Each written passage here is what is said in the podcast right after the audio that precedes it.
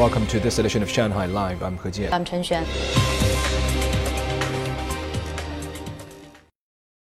The Chinese Ministry of Commerce responded to questions concerning U.S. Section 301 tariffs on Chinese imports, the trade deficit, and U.S. government pressure to force TikTok to divest from its parent company during a briefing today. Zhang Hong brings us the details. Ministry spokesperson Shu Jueting said government officials are aware of a United Nations International Trade Commission report that found American importers bore nearly the full cost of tariffs on Chinese imports. The Section 301 tariffs applied to more than 330 billion US dollars worth of goods from China. Shu said China called on the United States government to remove the tariffs as soon as possible as it harms both countries. The Section 301 tariffs are a typical trade protectionism move that hindered normal trade between China and the United States and disrupted the stability of the global industrial and supply chain the United States should listen to voices from various fields in the country, respect the WTO's jurisprudence, and remove the additional tariffs on Chinese goods as soon as possible. Shu added that the increase of the U.S. trade deficit with China was lower than that of its deficit in overall trade. She said China has never deliberately pursued a trade surplus with the United States.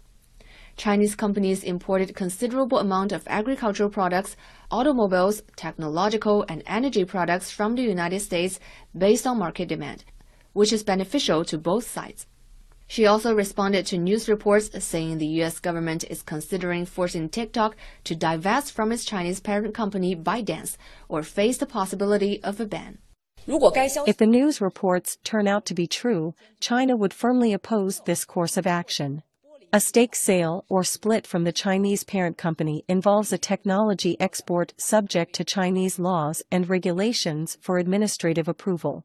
The Chinese government would make a decision in accordance with the law. Shu also answered questions about the Belt and Road Initiative and attracting foreign investment. Zhang Hong, Shanghai Live.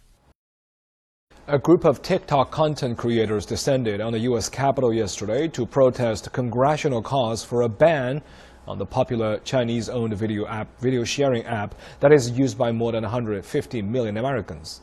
Lei Shuran has the story. The protesters represent a variety of content creators from a variety of industries, such as education, business, and politics. A ban on TikTok would be devastating to not only my community of parents and people that follow me, but also the millions of other communities that I know TikTok has helped develop. According to TikTok, the app now has 150 million monthly active users in the United States, almost half of the total population of the country. The app faces growing pressure in Washington, including calls to ban it by many in Congress, who fear its U.S. user data could fall into the hands of China's government. Some members of the U.S. Congress criticized the government for its discrimination. Why the hysteria and the panic and the targeting of TikTok? As we know, Republicans in particular have been sounding the alarm, creating a red scare around China.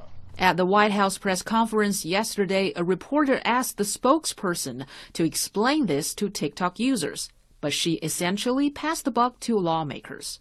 Does the president need to do a better job of explaining to Americans, explaining to TikTok users why this app represents such a national security concern? TikTok CEO Zhou Shouzi will testify before the U.S. House Energy and Commerce Committee today, where he is expected to respond to the allegations. Lei Shuran, Shanghai.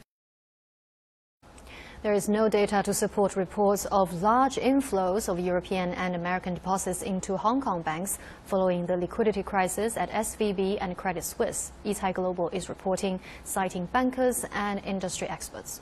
Yicai's investigation followed a report that more than 200 billion US dollars worth of European and American funds have entered Hong Kong as a result of recent financial market volatility. Economists at Yintech Investment Holding Financial Research Institute were quoted as saying, however, that this is not supported by daily average figures from the Hong Kong Monetary Authority. The denial was echoed by two Hong Kong-based account managers at Standard Chartered Bank and HSBC, who told Yicai that offshore inflows are currently not too large. The Hong Kong interbank offered rate, which determines lenders' borrowing costs, has actually been rising, indicating that there is little excess liquidity in the market.